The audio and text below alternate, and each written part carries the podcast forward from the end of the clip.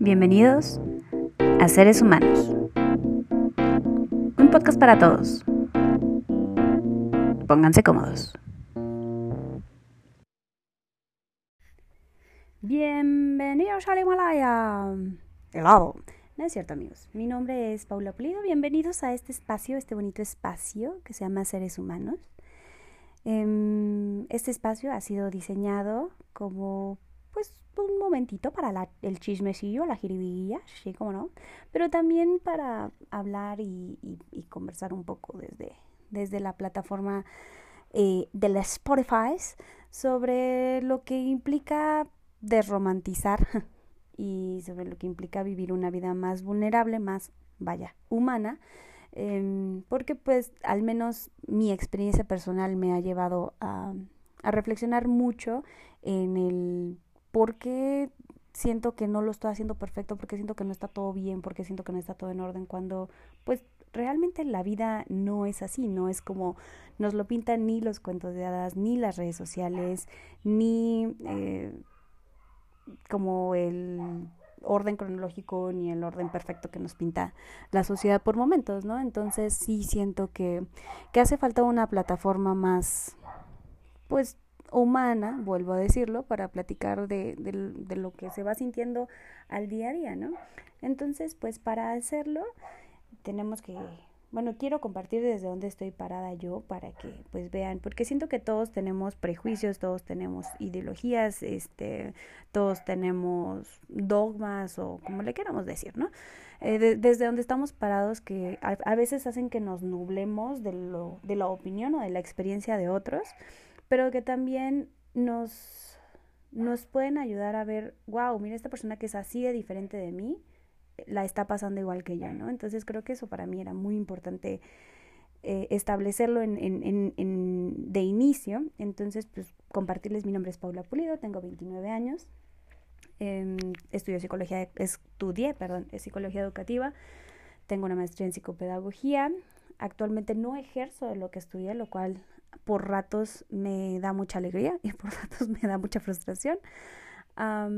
soy colombiana, eh, vine a México muy pequeña y pues he vivido aquí casi toda, toda, toda mi vida. Amo a México, amo a Colombia, son eh, los dos, siento que son mi hogar.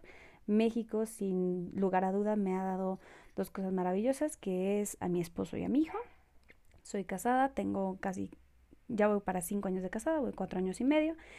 Y pues mi hijo tiene año y mesecillos, ¿no? Eh, este, este cambio de vida que fue primero ser mujer soltera, luego a mujer casada, luego mujer casada con hijos. Me ha, me ha pegado emocionalmente, sobre todo porque para mí la maternidad, la feminidad se veía de una forma, ¿no? El ser mujer se veía de una forma y, y curiosamente no lo, o sea, yo lo puedo ver como, no lo estoy haciendo mal, o sea, no es como que digas, ay, mi hijo está muriendo de hambre, ¿no? Mi esposo está eh, olvidado y, y, arrumbado en un rincón. No, pero, o sea, y yo lo puedo reconocer, no, pero entonces, ¿de dónde viene esta sensación de lo que estás haciendo no es suficiente? Pues viene desde todo este concepto mío de lo que yo debiera hacer, de lo que yo tendría que hacer, de cómo se debiera ver y, y, ese nivel de, de, exigencia que no me deja vivir, ¿no? Eh, una vida, valga la redundancia, más humana, más vulnerable, más realista, pues eh, me ha hecho me ha hecho tropezar en varios momentos y también me ha llevado a bastantes reflexiones y pues eh, todo este espacio nació de un concepto que tenía como muy claro cuando mi hijo cumplió un año. El día de su cumpleaños le hice un, un, texto súper bonito a él, le hice un texto súper bonito a mi esposo, pero también me hizo un texto a mí en el que al final lo cerré diciendo como lo podrías hacer mejor, pero por hoy lo estás haciendo bien, ¿no? Lo que quiere decir que sí, o sea, no significa que nos vamos a sentar aquí a, a ser mediocres y a no aspirar a más y a no tener un plan de, mejora personal, claro, pero no por eso tenemos que ser increíblemente duros con nosotros mismos, ¿no? Entonces, como que revisando mi historia de vida me he dado cuenta que sí, el 95% de mi vida he sido muy dura conmigo misma, lo cual me ha llevado a tomar malas decisiones, no solamente respecto de de las decisiones hacia afuera, sino me ha, llevado a tomar malas decisiones respecto de mi vida, de mi autoimagen, de mi autoestima, de mis elecciones laborales, de mis elecciones, de cómo, de mi distribución del tiempo. O sea, me ha llevado a hacer, a vivir una vida a un ritmo o a un nivel que en, nada me beneficia a mí y que solamente me, me pone a mí en jaque, ¿no? Entonces, el el propósito como de este, de este programa eh, nace de, de, diferentes comentarios que escuché, que recibí a raíz de esos, de esos posts.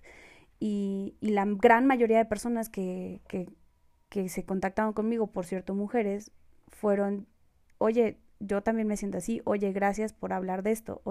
Y entonces hice una, una bonita encuesta en, en Instagram y esta bonita encuesta terminó en oye, sí hace falta, sí hace falta, sí cuando dije, bueno, ¿cuántas personas eh, quieren que hablemos de esto? No fueron cinco, ¿no? Fueron bastantes y, eso para mí no fue, ay, no, mira, qué popular soy, sino fue como un, un cachetadón de, entonces no eres la única persona que está pasando por esto, ¿no? No eres la única persona porque dentro de esa lista había contadoras, había personas que estudiaron derecho y que ahora están estudiando administración, había arquitectos, había, o sea, había gente casada, gente soltera, gente que no quiere hijos, gente que sí quiere hijos, gente que quiere una relación de pareja pero no se quiere casar, gente que lleva tres años de casado o más. Entonces, vaya, me hizo abrir los ojos y darme cuenta cuánta falta hace el vernos humanos desde donde estemos. Y a pesar de nuestras diferencias y a pesar de nuestras, vaya, nuestras idiosincrasias, todos tenemos la necesidad de conectar desde donde estamos, desde el, no el deber ser, sino desde donde somos. Entonces, pues un poco, un poco el, el sentido de, de esta pequeña introducción de siete minutos ha sido pues contarles desde dónde viene este proyecto, ¿no? Y platicarles que pues en, un futuro estaremos trayendo en, inversión de audio, estaremos trayendo invitados, em, en su mayoría por una cuestión de, de lo que yo quiero como compartir, en su mayoría mujeres, no descarto traer invitados varones, pero me interesa mucho escuchar y compartir y, y, ya tengo muy presente qué quiero platicar con cada una de las, de las mujeres de mi vida que amo, que admiro, que respeto y también a los hombres de mi vida que amo, admiro y respeto y que cada uno va a venir trayendo y va a venir compartiéndonos que pues la vida se ve diferente para cada uno de nosotros y que no todo es color de rosa y que todo es una lucha y que todo es un un todo es un proceso, no es no es el fin, ¿no? O sea, no, el ser feliz no es, el, no es la meta, sino es el camino, el sentirte seguro de ti mismo no es algo con lo que te despiertas todos los días, el proyecto de vida no es algo que te despiertas un día y, y, como, wow, ya sé perfectamente cuál es el propósito, ¿no? Y, y hablando justamente como, como desde quién soy, desde dónde estoy hablando, eh, anticipo, eh, soy una persona que ha sido cristiana toda la vida, no me gusta considerarme religiosa, prefiero hablar de mí misma y de mi vida con Dios desde el área espiritual. Creo que la espiritualidad, el tener una relación con un Dios que te ama y a quien tú amas, para mí es vital. Y mucho desde mi plataforma voy a estar parada hablando desde ahí, lo que no implica que no ame ni respete otras posturas y otras ideologías, ¿no? U otras creencias. Entonces, pero para mí eso es importante, para mí eso es, es parte de quien yo soy y es parte de los lentes con los que yo miro el mundo, ¿no? Sin embargo, no porque no porque ame a Dios, no o porque no o porque sepa que Dios me ama a mí, no significa que ya con eso mi vida es miel sobre hojuelas, al contrario, creo que el reto está para todos en entender que Nunca la vida es miel sobre hojuelas porque la vida es una serie de tomas de decisiones que no solamente tú estás haciendo, sino que los demás están haciendo. Entonces también no puedes controlar si la gente, si las, las personas a tu alrededor toman decisiones que te puedan o no afectar a ti. Entonces, de pronto si es, si es complicado o difícil entender que, que, que, las, las, decisiones de aquellos que te rodean, de las decisiones eh, que, que, pasan en el mundo, las decisiones que, que están digamos que flotando a tu alrededor también te pueden afectar, también te pueden doler, también te pueden lastimar. ¿Y qué haces con eso, no? Entonces, eh, sí, es, eh, sí es importante para mí como igual ponerlo sobre la mesa para, para dar inicio con este primer capítulo. El tema de hoy justamente es hablar y, exponer el por qué, pero también el qué, ¿no? El qué es que si tú vas al, diccionario de la RAE y buscas que es humano, según la, la Real Academia de la Lengua Española, dice que el ser humano, eh, o sea, que lo humano es, dícese del, del, del, ser vivo Homo sapiens sapiens, pero dice que es ser racional, o sea, el sinónimo es ser racional. Y yo no conozco una sola persona humana que sea 100% racional. Y creo que desde la definición estamos ya atados a negar nuestras emociones. ¿no? A negar que las cosas nos producen sentimientos, que las cosas nos producen, eh, que, que, estamos sujetos a la ansiedad, a la depresión, a, a la alegría, a la ira, o sea, estamos viviendo estas emociones, porque no todo es racional, ¿no? Si nosotros nos, nos ponemos desde, desde la plataforma de, no sé, un embarazo, un cambio de trabajo, eh, quedarte sin empleo, casarte, o sea, todo eso son decisiones que, que te hacen y que a veces dices, ay, qué buena, qué buena idea, me siento feliz, ay, estoy nervioso, ay, estoy ansioso, ay, ya siempre no quiero, no sé lo que sea. Y, y esas emociones, esa, esa, esa sensación es lo que te hace humano. No eres simplemente una máquina de procesar datos, porque de lo contrario simplemente seríamos robots somos personas, somos seres que no debemos dejar que al final nuestras emociones o nuestros sentimientos controlen nuestra vida. Pues no, claramente no. Tampoco es ir por la vida eh, sintiendo todo a, flor de piel y, actuando sobre eso, no. Pero no negándolo. Y creo que parte de la definición de, de humanidad es negamos lo que nosotros sentimos y simplemente nos enfocamos en lo racional, cuando creo que no hay nada más, más lejos de, de la realidad que eso, ¿no?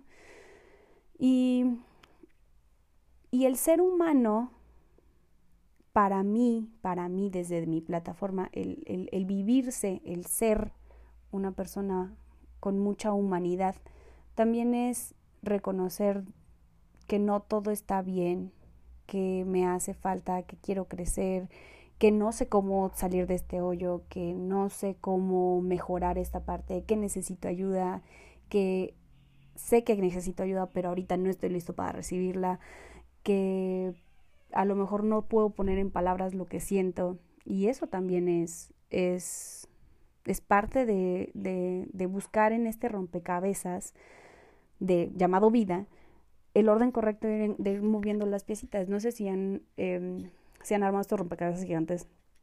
A mí me desesperan.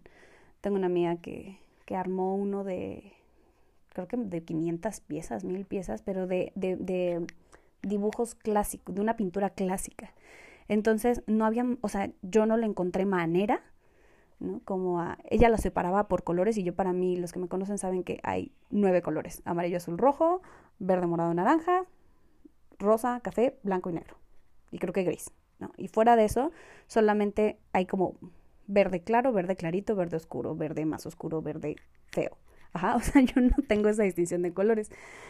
Eh, o sea, vaya, sí visualmente, lo, o sea, identifico que es lo mismo uno, lo uno del otro, pero me vale sombrilla si se llama verde canario o verde pistache o verde pastel o verde marcatex, me vale, no me importa. Eso y ella es diseñadora, ¿no? Entonces, yo la veía con esta pasión al armar su rompecabezas y encontrar como los, los, las piecitas que iban juntas y no, mira, esto va en esta gama, en este tono y yo, ah, ándale pues. Y para ella era como súper fácil armar estos, este, o sea, armó como un cacho de 15 piezas del rompecabezas en 20 segundos y yo, ensayo, error, ensayo, error, ensayo, error. Y yo, ¿qué es esto? ¿No? Y el, el sentido de realización y de, de felicidad que, que agarré cuando, cuando por fin se unieron estas dos piececitas, para mí fue como de, lo logré, denme un Oscar o un Nobel, porque para mí es difícil, ¿no? Para otras personas pueden hacerlo rapidísimo. He visto, no sé si han visto este cuate que, eh, que hace como fotos, o bueno, no, imágenes de, de um, artistas con cubos de Rubik, ¿no? Y entonces como, o sea, empieza como a ponerlas con ciertas combinaciones de colores y después cuando pone sus 50 cubos de Rubik ya es la cara de Harry Styles o quien sea, ¿no? Y entonces es como de, amigo, yo ni siquiera puedo poner una cara del cubo de Rubik bien porque se me está desarmando todo lo demás, ¿no? Y llegué a la conclusión de que la vida es así, la vida es como este cubo de Rubik, la vida es como este rompecabezas que te toma tiempo y estás arreglando un lado y se te se desarregla el otro y no por eso significa que está mal o que lo estás haciendo mal o que eres un fracaso o que ya llegaste a tus 30 o que ya llegaste a tus 40 o que ya llegaste a tus 20 y no tienes esto, no tienes lo otro y, y, pues por, por ende eres un fracaso, ¿no? O que no mides tanto por tanto, que no pesas tanto, que se te ve la lonja, que tienes celulitis, que te salió estría, que bla, ¿no? Pues al final es, es pues sí, o sea, gané un hijo, perdí elastina, ¿no? O sea, perdí horas de sueño, gané un bebecito que me da besos en la mañana, eh, perdí unas cosas, gano otras y, y se desacomoda un lado de tu vida y se van a ir acomodando otros y no tenerlo todo resuelto también está bien. Y, y eso ha sido para mí la lucha de, del deber ser versus el somos lo que somos, podemos ir construyéndonos, podemos ir siendo mejores personas, pero somos humanos, estamos en un proceso de construcción, estamos hechos para crear, estamos hechos para inventar, estamos hechos para enseñar, estamos hechos para aprender y nadie nace ya hecho y derecho. Nadie nace ya con todas las cualidades perfectas, acomodadas, increíbles. no, no hay, no existe como, como el comercial del, de los hongos de las uñas, ese. Eh, ah, no, no es cierto, no es de los hongos de las uñas es el del talco, para que no te huela la pata, es ese. Eh, no hay, no existe, no existe esta fórmula mágica, ¿no? Eh, yo soy cristiana, yo leo la Biblia y siempre que vamos a la, a la iglesia o te, o te dicen, no, pues es que la Biblia dice esto, esto, esto, y la Biblia es el manual. Lo cual durante años para mí implicó, pues es que estoy leyendo la Biblia, porque no me salen las cosas, ¿no? Y cuando dejé de, ver la Biblia como la, la, receta secreta del coronel Sanders y la empecé a ver como un, es un manual para ir paso a paso, no significa que ya la leíste y ya mañana ya descubriste los secretos del universo. Fue como, oh, ok, ok, entonces es un proceso donde me tengo que alimentar diariamente de esto y, e ir sanando poco a poco mi, mi humanidad y, y, y, y mis heridas y mis deseos y mis exigencias y, ir caminando como paso a paso y no significa que ya tengo la vida resuelta, ¿no? E, este, este estigma de los que tienen hacia los cristianos de no, los cristianos no hacen nada, los cristianos tendrían que ser perfectos, ¿no? Y yo como de, pues es que no, amigo, somos todos, somos humanos, ¿no? Eh, tengo una, apenas que me, que me hice mamá eh, durante todo el embarazo, una, una ex compañera de trabajo que, que curiosamente antes no éramos muy amigas, pero después nos fuimos haciendo más, más, más, más y más amigas, em, me fue acompañando durante todo ese proceso y, y una de las cosas que me di cuenta con ella, justamente lo mismo que leer la Biblia, ¿no? Yo, me, yo pues, básicamente, yo, mi, mi, mi carrera fue un manuscrito de qué esperar en el, en el, desde el embarazo y en el neurodesarrollo y en el desarrollo psicosocial, psicomotor, psicotodo, en, en la crianza del niño, ¿no? Y es muy diferente cuando lo ves en papel y cuando lo ves en terapia a cuando lo ves 24/7 con tu cría, ¿no?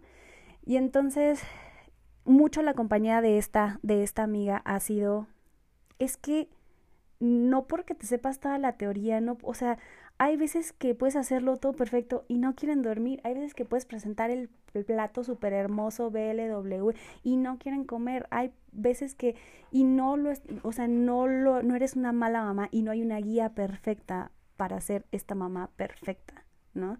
Esta mamá Instagram, ¿no? Yo no sé cómo físicamente les da energía, así como tienen energía física y mental, para hacer como estos sándwich de, florecitas, ¿no? Y como sandías, así con los, la sandía la cortan con estos moldes de galletas y se las mandan así súper padre y juegan con sus niños y juegan con pintura. Dude, yo trabajo de 10 a 7 con una hora de descanso y en esa hora hago mil cosas para jugar con mi hijo, pero al final del día estoy molida, molida porque sigo dando pecho, porque no me deja dormir toda la noche, porque a veces me agarra la alergia y estoy estornando todo el día y me da como dolor de cabeza y todo, esto, todo este asunto y, y, está imposible, o sea, yo, yo me siento muy por debajo de este parámetro de lo que es ser esta mamá perfecta, ¿no? Ser esta mujer perfecta, ser este trabajador perfecto, ser este ser humano perfecto. Hasta que me di cuenta y me ha ido cayendo, o sea, no es porque, ah, no, ya lo resolví, no, al contrario, sino me ha ido cayendo el 20 poco a poco de, si no hago la salsa como la hace mi suegra, no pasa nada, si no hablo como lo hace fulana, no pasa nada. Si no me veo como se ve Kylie Jenner después del posparto, no pasa nada. Si no me veo a mí misma como el profesional que tiene estas credenciales, pero ahorita no está ejerciendo eso, tampoco pasa nada, ¿no? O sea, no es el fin del mundo no cumplir con una expectativa. Ahora bien, ¿qué sería del ser humano sin las expectativas? ¿Qué sería del ser humano sin, sin la meta, no? Tampoco somos animalitos como que nuestra única meta y supervivencia eh, es pues comer, dormir y que no nos enfermemos, ¿no? También, no sé si han escuchado por ahí de este tema de la pirámide de Maslow y, y no estamos simplemente satisfaciendo la base, ¿no? También tenemos necesidades emocionales y también tenemos necesidades de logro y también tenemos necesidades de, de ser más. Y no está mal ser más. No está mal ambicionar, ¿no? No está mal, tal vez la palabra ambición como que está mal, eh, está, tiene este, este, este tema como, uy, ambición, ¿no? Pero tampoco está mal, cambiamos la palabra ambición, tampoco está mal no conformarse con lo que tengo ahorita. No significa que no estoy agradecido con, no significa que no aprecio, significa que no me quiero entablar aquí. Quiero más, ¿no? Y eso tampoco está mal. No, no conozco una sola persona, un solo psicólogo que, que no en algún momento de sus sesiones no hable del proyecto de vida. ¿Dónde te ves de aquí a 10 años, no? Y como psicóloga, como, como maestra también, me he regodeado mucho hacer esta pregunta del ¿quién eres? ¿No? ¿Quién eres? y cómo te ves, ¿no? De aquí a 10 años, ¿cuál es tu proyecto? Pero cuando ya te la aplicas, tú cuando te ves en el espejo y dices, ¿quién eres? ¿Y cómo te ves de aquí a 10 años?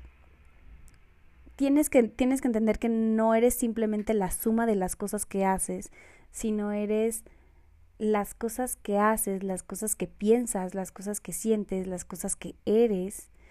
Y todo eso es tridimensional hacia el hacia o sea viene desde un pasado se, se, refleja en un presente y, y, lo vas a ir cargando y lo vas a ir construyendo también hacia el futuro entonces es importantísimo entender que no solamente hay aquí y ahora y que hoy aquí y ahora lo estás haciendo bien sino que allá en seis meses allá en un año allá en cinco años las cosas van a haber cambiado a lo mejor para bien, a lo mejor para mal, a lo mejor cambiaron y ni siquiera te diste cuenta. Fue la evolución natural de las cosas. A lo mejor el día de mañana haces un cambio radical.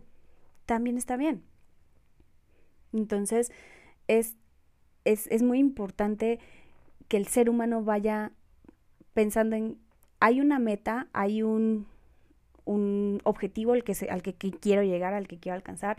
Si, ese si esa meta grandota, ese objetivo lo parto en objetivos chiquitos y les pongo fecha de caducidad y los agarro y son medibles, observables y, y son calculables y, y, y, estoy motivado para lograrlos, se va a ver de tal o cual manera.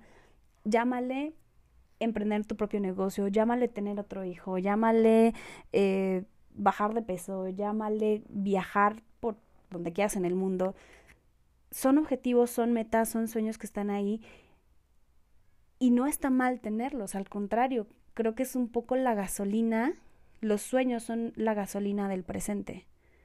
Si no, si no tuviésemos sueños no podríamos disfrutar los procesos del hoy. Pero también el aprender a negociar que hay sueños que a lo mejor les puse de fecha de caducidad en cinco años y se logran en diez, no pasa nada. Y si a la mitad del camino me di cuenta que ese sueño, pues no, también no pasa nada. Y si lo reconstruyo y se ve diferente y en cinco años estoy en, viviendo otro sueño y no el que yo me había imaginado, también está bien, ¿no? En mi último año de universidad, yo quería con locura y pasión dedicarme a la academia, dedicarme a la investigación y yo me veía así. Y después de, y de hecho fui a mi primera entrevista de trabajo diciendo, este trabajo es temporal, este trabajo va a ser por un solo año, eh, yo me quiero dedicar a esto, ¿no? Y me metí a trabajar en el lugar para mí más inesperado de la vida. Estuve trabajando en una escuela para años con diferencias neurológicas y me enamoré por completo. Y si algún día me había visto fuera de un salón de clases, me olvidé para siempre de eso. Y me enamoré. Y dije, eh, yo me había puesto de meta salir de la universidad y en dos años estar haciendo, estar, tener un, un reporte de, o perdón, un artículo de investigación en una revista indizada. Y cuando dos años después me di cuenta que yo estaba viviendo otro sueño y que lo que estaba haciendo me llenaba y me hacía feliz y ni siquiera extrañaba el sueño de la investigación, no pasó nada, no pasó absolutamente nada. Simplemente dije, ah, ok, no me sentí frustrada, no me sentí, y, lo comparto como una experiencia, no digo que así tienen que ser para todos, ¿no?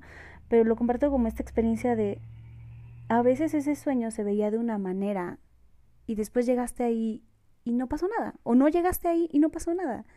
Pero ese sueño le dio gasolina a mi presente en ese momento, en mi último año de universidad, y fue como de no, sí, y me motivó, y me llevó a hacer esto, y me llevó a estudiar, y me llevó a aprender, y me llevó a investigar muchas otras cosas, y, y me sentí muy feliz y muy productiva de la persona que era en ese momento. En ese momento, en ese presente, me sentí muy feliz y productiva. Dos años después, muy lejos del sueño, donde me había originalmente plantado, me seguí sintiendo igualmente feliz, igualmente plena, igualmente productiva. Si a eso le aunamos que no somos seres unidimensionales, ¿no? O sea, que no nada somos nuestro trabajo, sino también somos, en mi caso, somos hijos, papás, somos esposos, somos amigos, somos, o sea, tenemos tantas aristas, tantas caras. A lo mejor una de las, de las experiencias que más me ha frustrado a mí como mamá ha sido el, en pandemia, por cierto, el ser mamá y no poderlo compartir con, ¿no? El haber perdido amigos, en este caso, pues, no amigos, digamos que varones, sino amigas, mujeres, donde yo sentía como que sí, no, estábamos en súper contacto todo el tiempo y bla, bla, bla, bla, bla, pum, tengo un hijo, cero contacto, ¿no? Y aparte tengo un hijo en pandemia, o sea, no hay manera como de que, ah, si te vengo a visitar, Nel. Entonces, yo siempre vi, me vi en un futuro, como sabes, como sentada platicando con mis amigas y mis hijas, mis, mis hijos iban a decirles tías y así. Entonces yo, y hoy lo veo, o sea, como al principio, recién nacido mi hijo, yo decía como me está haciendo falta esto y estoy súper triste, ¿sabes? Y de pronto fue como, ahorita ya lo veo, digo, bueno, pues es que también es temporal, sea, también es temporal. Ahorita es una, etapa donde pues el vínculo es mamá bebé y no hay, no hay de otra. Y pues puedes tener estas amistades, con, ahorita con las regulaciones que hay y demás, pero además los proyectos de vida de las otras personas son diferentes, no pasa nada, tu proyecto de vida está cambiando, hacia dónde va cambiando, tu vida va cambiando y no pasa nada. Y ahorita lo veo desde en lo que lo que era el sueño que me estaba dando, lo que me tendría que haber estado dando gasolina al principio de mi de mi maternidad, en realidad me estaba restando. En realidad me estaba haciendo triste, en realidad me estaba haciendo miserable porque me ponía en esta desventaja de, oh Dios mío, estoy, o sea, sola con mi soledad. Ah, y entonces me sentía terrible. Y de pronto, ahorita, fast forward un año, el sueño ya no es el mismo. No significa que no sueñe con que mis hijos no le, le, digan tías a mis amigas. O sea, sí sigo en ese sueño, pero se ve diferente, lo entiendo desde, desde otra plataforma y creo que el tener sueños es válido, pero el irlos cambiando, el irlos transformando, el irlos mutando, el ir renovándolos, el ir evolucionándolos, también es válido y no pasa nada.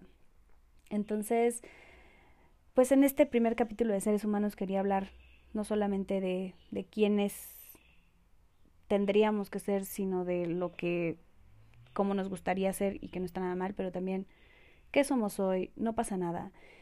Y en el último de los análisis, y ya como para cerrar, en el último de los análisis lo que nos hace humanos, lo que nos hace realmente la calidad de persona que somos, no es el qué hacemos, no es el qué logramos, sino es el cómo. Porque de qué me sirve ser una mamá de Instagram si me voy a sentir miserable o si voy a hacerle la vida de cuadritos a mi hijo. ¿De qué me sirve ser una esposa estrella que tiene la casa súper arreglada, eh, que hace la super comida todos los días? Si nada más me la paso de tóxica manipuladora, ¿no? Si le pongo eh, arsénico emocional a todas las conversaciones. ¿De qué me va a servir ser una persona súper realizada en el trabajo, pero terminar con un tema ahí como de workahólico medio, medio denso? ¿De qué me va a servir lograr si no soy? Si no soy cálido, si no soy amoroso, si no soy paciente, si no soy feliz Y el ser feliz no significa que estoy todo el tiempo, ¡Woo! ajá, así vale, party, party, mm, mm, yeah, o sea, tampoco. Creo que el gran mito de la felicidad es que todo el tiempo tenemos que estar sonrientes. Yo puedo estar feliz de ser mamá, pero puedo estar hastiada ya de no haber dormido y ya voy para año y medio que no duermo una noche seguida. No duermo ocho horas seguidas. Desde el embarazo. Y amo ser mamá y estoy feliz de ser mamá. Y no tiene nada de malo decir soy, estoy feliz, pero esta parte de esta situación es la que no me gusta, me siento incómodo, me siento, ¿no? Tampoco hay que idealizar la felicidad, tampoco hay que idealizar la paciencia, tampoco hay que idealizar el ser amoroso. Yo conozco muchas mamás muy amorosas que de pronto tienen que pegar el grito porque ahí va el niño a echar mm, la bolsa de la abuelita a la basura y como, no, oye, espérate, ¿no? creo que estos, estas, estos paréntesis o estos pequeños momentos donde decimos, esto es lo que no me gusta, esto es lo que no me parece, esto es lo que no me hace sentir bien o esto es lo que, lo que no embona o lo que me está causando ansiedad, estrés, enojo, molestia emocional en este momento sobre esta situación, no significa que no lo estés disfrutando. Pero sí detrás de todo eso tienes que pensar, esto me está haciendo feliz, esto me está haciendo una mejor persona, esto me está haciendo una persona más... O sea, ¿con qué ojos, con qué mirada, con qué... con qué cambio de actitud, con qué construcción de carácter estoy viviendo yo mi hoy? Si lo estoy viviendo desde pues nada más lograr por lograr y hacer por hacer y porque todo el mundo me ponga la estrellita, pero yo por dentro no lo siento real, así no va. Y creo que una de las cosas que a mí más me ha costado reflexionar es eso.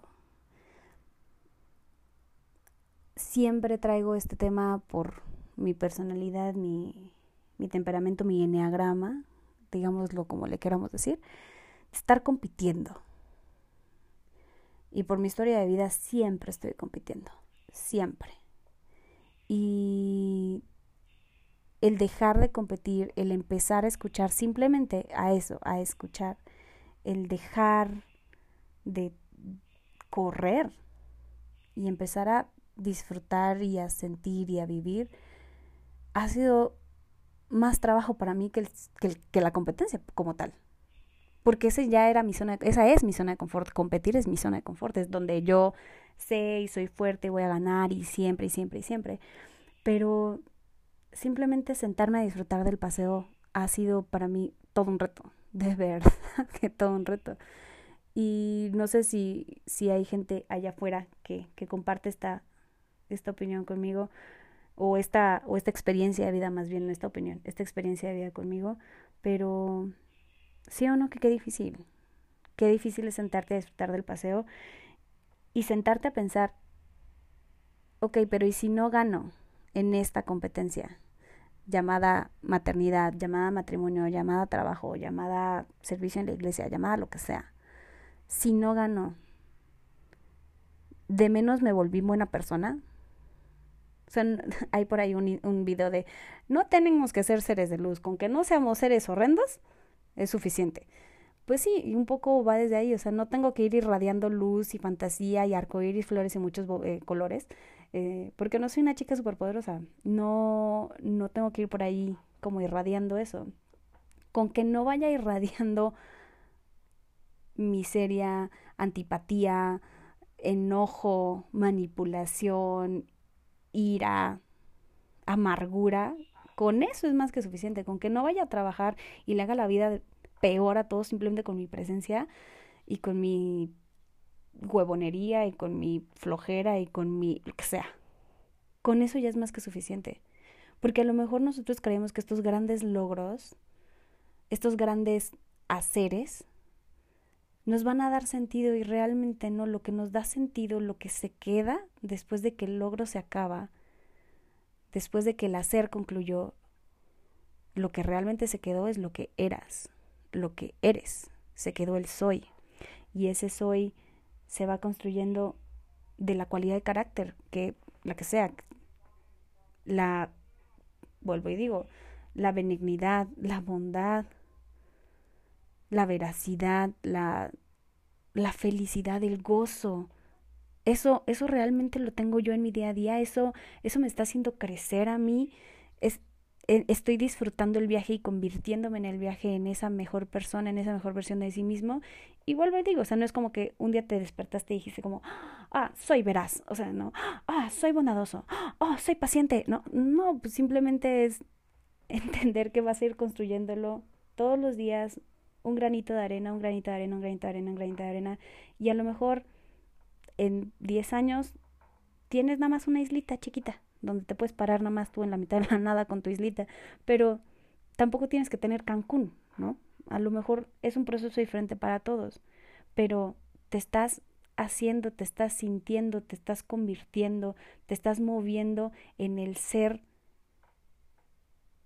en el caerte bien a ti mismo, o sea, deja tú caerle bien a los demás, te, sientes bien contigo mismo, dices, ah, mira, Paula es una persona en mi caso, con, Paula es una persona con la que me gusta estar, o sea, me gusta estar conmigo porque soy estas cosas que me han ido costado, costando trabajo, que las he ido trabajando, pero bueno, las estoy construyendo, en lugar de la, la lista de chequeo y el montón de corcholatitas que nos vamos pegando en el pecho de, como de estampitas de Boy Scout, ¿no? Como de, ya logré esto, esto y esto y esto y esto y esto.